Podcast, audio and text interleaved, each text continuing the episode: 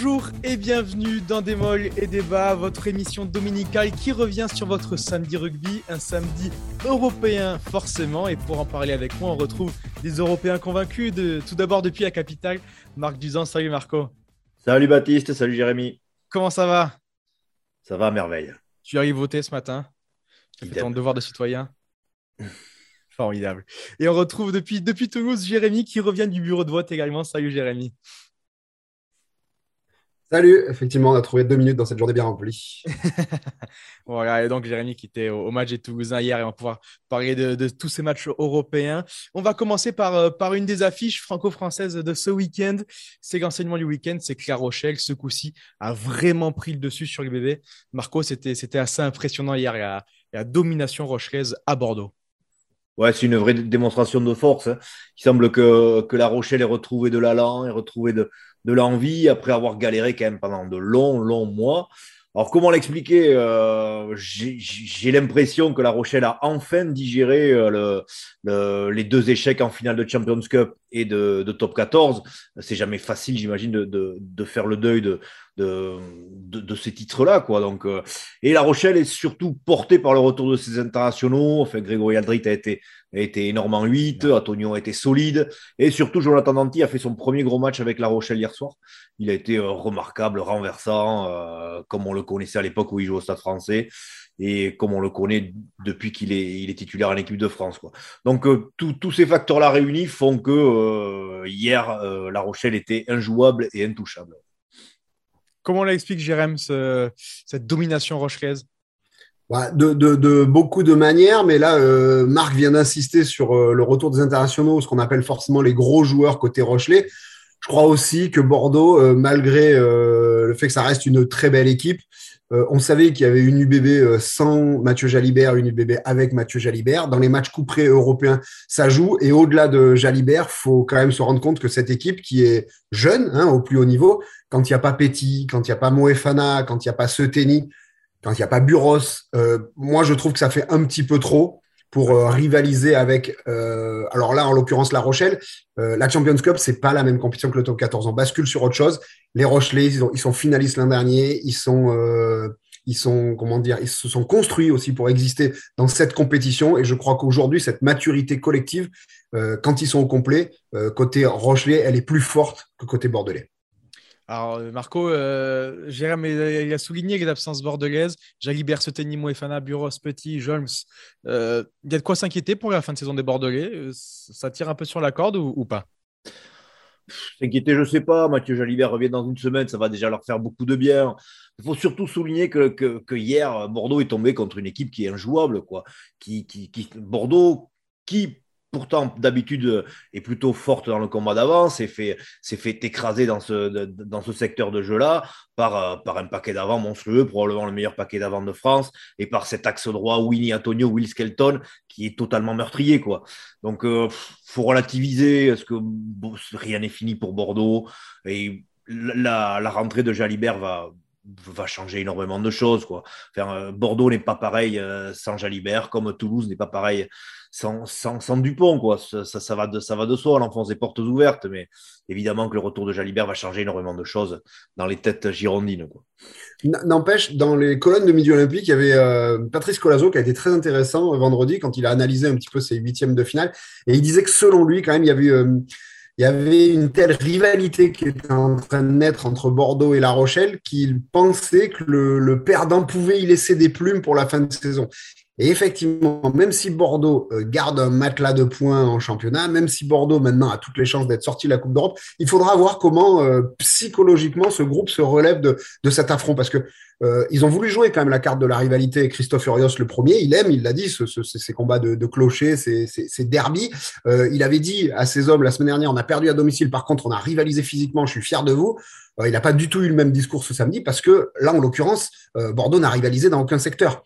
Et il faudra voir quand même, après ces huitièmes de finale, comment, euh, comment les Girondins peuvent se remettre la tête à l'endroit à, l'instant de partir à l'assaut du Brennus.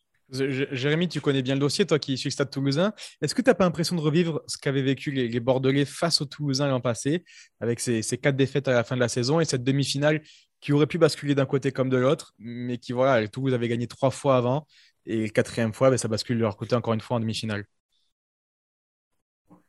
Euh, ouais, c'est un petit peu vrai. Il y a ces histoires un petit peu de rivalité. Toutes les équipes ont un peu leur, leur bête noire. Euh, effectivement, les dernières, les Toulousains avaient souvent battu Bordeaux, avaient souvent battu La Rochelle aussi, hein, cinq ou six fois sur, sur la saison. Là, on sent que les Bordelais ont vraiment du mal. Ils n'ont pas trouvé la solution face à ces Rochelais. Euh, après, comme le disait Marc, euh, quand les Rochelais sont dans l'état dans lequel ils étaient ce samedi, il n'y a pas grand monde qui a la solution. Hein. Donc, je vous rappelle juste que le Leinster, l'année dernière, en demi-finale de Coupe d'Europe, s'est fait labourer par par La Rochelle. Euh, c'est quand même une référence en, en la matière. Euh, donc maintenant, je, je, crois quand même, je parlais des leviers psychologiques, je crois et j'espère pour les Bordelais que le retour de Mathieu Lelbert va vraiment leur faire beaucoup, beaucoup, beaucoup de bien. Mais il est vrai qu'aujourd'hui, ils y laissent des plumes contre les Rochelais et qu'il y a, il y a un ascendant psychologique pris par euh, les hommes de Ronan O'Gara assez évident. Pour finir sur la, sur, sur la Rochelle, Baptiste, on est tous d'accord pour dire qu'ils font qui, sont, qui sont quasi intouchables en ce moment. Mais euh, attention, quoi, l'année prochaine, il y a Anton Astoy qui arrive, un vrai numéro 10, puisque bon. Euh, Aya West a quand même beaucoup de déchets dans, dans, son jeu au pied. Euh, Georges-Henri Colomb, Johan Tanga, Teddy Thomas, enfin, ça va être, euh, ça, va être épais, comme on dit, euh, La Rochelle la saison prochaine. Il y a une véritable armada qui se dessine donc et victoire donc 31 à 13 à Bordeaux. Et voilà, le, résultat de la double confrontation après match retour euh, ne fait pas trop d'illusions dans cette opposition-là. On va passer aux, rencontres suivantes, messieurs, avec la question qui fâche. Euh, et on va parler du, Stade toulousain qui s'est aussi incliné à domicile hier.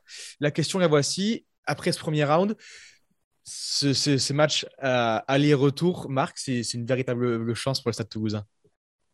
Oui, c'est une chance sur, euh, pour le Stade Toulousain. Alors, concernant ces, ces, huitièmes aller-retour, moi au départ j'étais j'étais tout à fait charmé par le mmh. par le concept. Je me disais que ça, ça rajoutait une, une un match de phase finale et que c'est génial.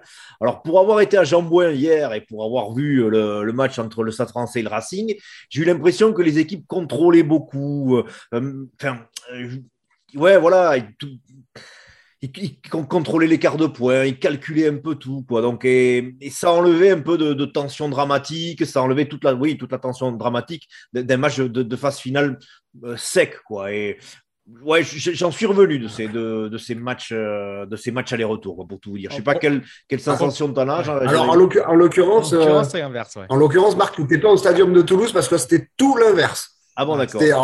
Que ce soit les Toulousains ou les Ulstermen, ils ont rien calculé de tout le match. Et à la fin, quand il y avait moins 13 pour Toulouse et qu'ils ont les, la pénalité à 5 mètres en face des poteaux, on s'est dit, est-ce qu'ils vont pas prendre les 3 points histoire de dire on revient à 10 points? Euh, Rien n'affiche. Hein. Les Toulousains, ils avaient qu'une idée en tête, c'était aller mettre des essais. Et euh, ils ont relancé de leur 22. Enfin, au contraire, ça a été un spectacle ahurissant. Euh, euh, et cette, cette, notion de calcul n'existait pas. Même Antoine Dupont, après le match, nous a dit, on s'est même pas posé la question, vous voulez mettre des essais le véritable choix fort, Jérémy, quand même, pour revenir à ces Toulousains, c'est Thomas Ramos qui, après cet essai à la 78e, bute rapidement, alors qu'il aurait pu finir le match là-dessus sur un 20-26, alors qu'ils ont passé le match à 14, perdre seulement 6 points, c'était un moindre mal. Et c'est Thomas Ramos qui, qui, bute rapidement cette transformation et, pour avoir une dernière chance et relancer de leur, quasiment de leur en but une, une action alléluia un peu qui a failli marcher. Ça, c'est incroyable. Ben, ils ont failli le faire, ils ont failli le faire, ils ont échoué à 5 mètres de la ligne euh, sur un, un an avant. Ils ont failli le faire, mais alors c'est tout le paradoxe de ce huitième de finale aller. Euh, je ne sais pas comment vous dire. Euh, Toulouse est tombé à domicile, donc euh, a laissé passer quand même une vraie chance et on se dit l'Ulster a pris, a pris une grosse option. Et pourtant, hier, on a retrouvé le Stade Toulousain. Voilà, du, début à la fin, on a retrouvé le Stade Toulousain qui a été réduit à 14 dès la dixième minute sur un carton rouge assez idiot de la part de, Juan Cruz Malia et rien à dire, archi logique. Et pendant 70 minutes, les Toulousains, c'est eux qui ont eu le plus d'occasions. Ils ont, ils ont entrepris, ils ont tenté, euh, ils ont mis énormément d'enthousiasme, d'intention de jeu. Euh, alors, il y a toujours eu le petit geste qui allait pas. Il y a eu un essai magnifique qui a été refusé pour un léger en avant au sol sur lequel on est revenu. Les décisions ont été, on va pas y revenir, mais ont toujours tourné en défaveur des Toulousains. Euh, voilà, il y a eu des en avant où on n'est pas revenu, mais bon, c'est pas grave. Et il y a ces dernières minutes sur lesquelles les Toulousains mettent le feu complet, réussissent à mettre un essai, sont à deux doigts d'en mettre un autre de 100 mètres euh, en infériorité numérique.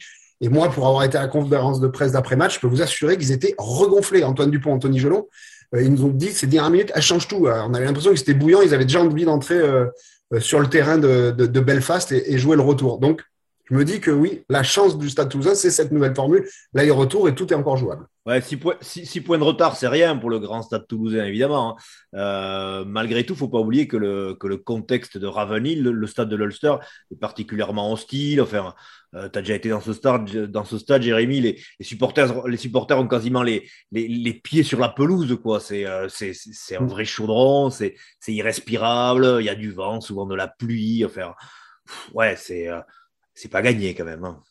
Non, c'est pas gagné. Et puis surtout, j'ai l'impression que beaucoup de monde a dévalorisé la qualité de cette équipe de l'Ulster. C'est pas la plus titrée sur la scène européenne, mais aujourd'hui, c'est une équipe archi complète, euh, qui se connaît par cœur, qui s'est encore renforcée avec euh, l'arrivée juste de Dwayne Vermeulen en numéro 8, qui est, qui est monstrueux physiquement. Euh, donc, du coup, c'est une équipe voilà, qui sait où elle va et, ça sera absolument difficile, évidemment. Mais je, je reste persuadé que ces dix dernières minutes toulousaines peuvent changer le cours de l'histoire européenne. Voilà donc pour ces matchs euh, aller-retour. Et comme on l'a dit, sur certains matchs, ça offrira des matchs retour sans, trop d'enjeux et peut-être moins de surprises. Mais sur des matchs comme, euh, Toulouse-Oxford et sur Toulouse, cette double confrontation, ça, nous offre un, format qui est vraiment très alléchant. Euh, messieurs, on va continuer l'émission avec vos coups de cœur et vos coups de gueule. Et hier soir, Marc, tu étais forcément à Paris pour, pour ce dernier parisien. Et tu as un coup de cœur forcément pour, pour le 9 Racing Men. Ouais, Nolan Le Garec, 19 ans, euh, qui revient d'une absence de 5 mois en raison d'une blessure à l'époque, à l'épaule, pardon. Il a été une nouvelle fois remarquable. Il, met, euh, il, fait, il marque 15 points, 17 euh, points au pied, pardon, 6 sur 7, 85% de réussite. Puis surtout, il est dans le jeu courant, il est, il est formidable. Quoi. Il colle au ballon, il donne une, une vitesse nouvelle à, à cette ligne d'attaque du Racing et il est intelligent, il est, ouais, non. Il, est remarquable. Alors, je ne sais pas s'il fera la, Coupe du Monde 2023, Nolan Le Garec, hein, parce qu'il est encore, il est encore tout monde, hein, mais, euh, mais si le Racing n'est pas en finale, n'est pas finaliste du championnat, je crois vraiment qu'il sera de la tournée au Japon avec les Bleus cet été. Ouais. Voilà, donc pour, pour peut-être une future doublure d'Antoine Dupont avec, avec beaucoup de gaz également. On reste sur le même match, Jérémy, euh, pour parler par contre du, du, coup de gueule euh, contre le talon australien. Ouais, contre l'atout, euh, j'allais dire, il est un petit peu évident, hein, ce, coup de gueule, mais on a parlé tout à l'heure du, carton rouge de Malia à Toulouse qui, qui est vraiment dommageable. Euh, par contre, c'est pas un coutumier du fait, euh, Malia. Par contre, bah, l'atout, cette saison, c'est huit cartons, c'est six jaunes et deux rouges. C'est trop, c'est beaucoup, beaucoup, beaucoup trop. On, peut être un joueur agressif, mettre de l'engagement. C'est quand même un international australien. C'est un des cadres de cette équipe du Stade français. C'est un mec qui doit les qui doit les porter et qui aujourd'hui est en train de les plomber. Et, le plus terrible dans, cette histoire, euh, on en parlait avec Marc juste jusqu'avant d'enregistrer l'émission, c'est les propos de, Gonzalo Quesada en conf de presse après, qui quelque part lâche son joueur, qui dit euh, le, principal responsable, c'est moi. Pourquoi? Ben Parce que je connais euh, la propension de l'atout à, faire des grosses fautes, et ben en gros, j'avais qu'à pas le mettre sur le terrain. Et mon erreur, c'est de le mettre sur le terrain. Quand un manager dit ça de vous, ça veut tout dire quelque part, ça veut dire euh, même moi, je n'y peux plus rien. Voilà, le, dossier n'est plus rattrapable. Voilà donc pour ce coup de gueule évident, mais forcément qu'il fallait souligner. On va finir l'émission, messieurs, comme toujours, avec le prono. Ce dimanche après-midi, l'ASM Clermont-Auvergne reçoit Leicester, leader du championnat d'Angleterre, la première chip. Euh, voilà, tout simplement, avant, de donner vos pronos, une petite analyse, Marco, sur, sur l'état de forme des, Clermontois qui, on le sait, hein, vont, avoir du mal à aller dans les 6 c'est pas, c'est pas, c'est pas la meilleure saison de l'histoire de l'ASM qu'ils nous font. Non, c'est loin d'être la, maison, la, meilleure saison de l'histoire de, de l'ASM. Malgré tout, l'ASM fait plutôt bonne impression dans le, dans, le combat d'avant ces dernières semaines. Ils sont costauds en mêlée, ils sont plutôt efficaces en touche. Euh, moi, je me dis que ça, ça pourrait suffire contre, contre, Leicester. Donc, je vois un match assez, assez fermé, assez, assez âpre. Euh, faudra aussi regarder de près le, le, retour à la compétition de Wesley Fofana, qui jouera son deuxième match de, de, de la saison, quoi, qui, est, qui, qui a toujours été blessé, quoi, j'ai l'impression, depuis de, depuis de longues années. Quoi. C'est, c'est curieux ce trajectoire de Wesley Fofana, qui a encore euh, six ans était la, la star absolue du, du rugby français, l'attaquant ultime, et, qui aujourd'hui semble se complaire dans un, dans un anonymat, un ventre mou. Euh, c'est, très curieux, quoi. C'est, ouais, c'est, une, carrière très bizarre. Alors, juste avant de prendre ton avis, Jérémy, euh, la compo clermontoise, la voici, avec une première ligne Beria, Fourcade, Slimani, une seconde ligne avec Gédrasiak et Vamaina, capitaine, une troisième ligne Cancourier, Fischer, Lee, Para Lopez à la charnière, vous le savez, qui vont battre un record d'association ce week-end. Aux ailes, on retrouve Tiberghien et Raka, au centre, donc Wesley Fofana associé à Georges Moala et Matsushima à l'arrière. Euh, ton avis, Jérémy, sur ces Clermontois? Et mon avis, c'est que ce que tu viens de dire, elle a de la gueule quand même, cette équipe. Oui, oui. Euh, et voilà, c'est, on n'est pas loin de l'équipe type, il y a, y, a, y a des qualités. Et surtout, malgré cette saison ultra mitigée, euh, même plus que mitigée, il faut reconnaître au Clermontois, ils ont une vertu, c'est de ne pas lâcher. Il y a plusieurs matchs qui ont été gagnés euh, presque contre le cours du jeu, ils n'ont rien lâché. Et, et l'autre chose que je veux souligner, c'est que je pense que cette équipe clermontoise, euh, historiquement presque, j'allais dire culturellement, elle est peut-être encore mieux taillée pour la Coupe d'Europe que pour, euh, le top 14. Et j'ai envie de croire que c'est très vrai cette année. Alors attention, en face, c'est Leicester, c'est un ogre. Hein. C'est leader du championnat anglais. Sur le, papier, il n'y a pas photo.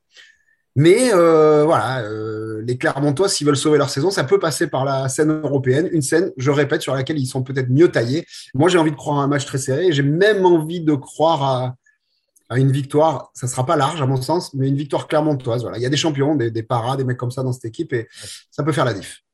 Alors, juste avant de reprendre ta parole, Marco, je te donne la, compo de Leicester, leader d'Angleterre, on l'a dit, avec donc Ellis Genge, capitaine, le, pilier, le pilier gauche anglais international, Montoya et Hayes en première ligne, Chesum et Green en seconde ligne, Liebenberg, Fischer et Viseux en, troisième ligne, Youngs et Ford à la charnière, euh, Somaki et Potter qui avaient disparu, vous vous souvenez-vous, à Bordeaux lors des, phases de poule, au centre, Kelly et Porter et Stewart à l'arrière. Voilà, il y, a forcément des bons noms, mais quand même, Marc, c'est ce leader du championnat d'Angleterre c'est une machine, oui, mais les clubs anglais font quand même moins peur qu'il y a 4-5 ans, non? Oui, les clubs anglais et les internationaux anglais euh, font moins peur qu'il y a 4 ou 5 ans, c'est sûr. Je veux dire, mis à part les Saracens, qui me semblent encore assez, assez solides, assez, assez difficiles à jouer, je, ouais, Bristol, Sale, Leicester, ça fait, ça, fait quand même moins peur que les provinces irlandaises aujourd'hui. Euh, c'est une, une conjecture. Quoi. Les, les, internationaux marchent, marchent moins fort et, et les, les, les, clubs, euh, les clubs en souffrent. Moi je, moi, je vois une victoire sur le film, je vois une victoire clermontoise cet après-midi, ouais, dans, un, dans, dans, un Michelin chauffé à blanc, comme on dit. Voilà, donc Jérémy, pareil, une courte victoire clermontoise. Ouais, ouais, ouais j'ai envie de, de, croire que cette équipe clermontoise a, n'a pas terminé l'aventure de cette saison. Voilà, les dernières saisons de Para Lopez, il y, y, a quelque chose à écrire là-bas euh, du côté du Michelin. Et allez, on va voir, on va voir. Voilà, donc en, ce jour-ci particulier, un peu de patriotisme pour notre dernier club français en, lice ce week-end. Pour les Clermontois, donc, voilà, il faudra peut-être même faire une victoire avec un peu de marge pour espérer se qualifier vers les quarts de finale. Merci beaucoup, messieurs. Merci Baptiste, merci Jérôme. Merci à toi. Et bon dimanche à tous derrière vos écrans. Merci pour votre fidélité et continuez de suivre donc tous ces matchs du rugby sur Rugby et Au revoir.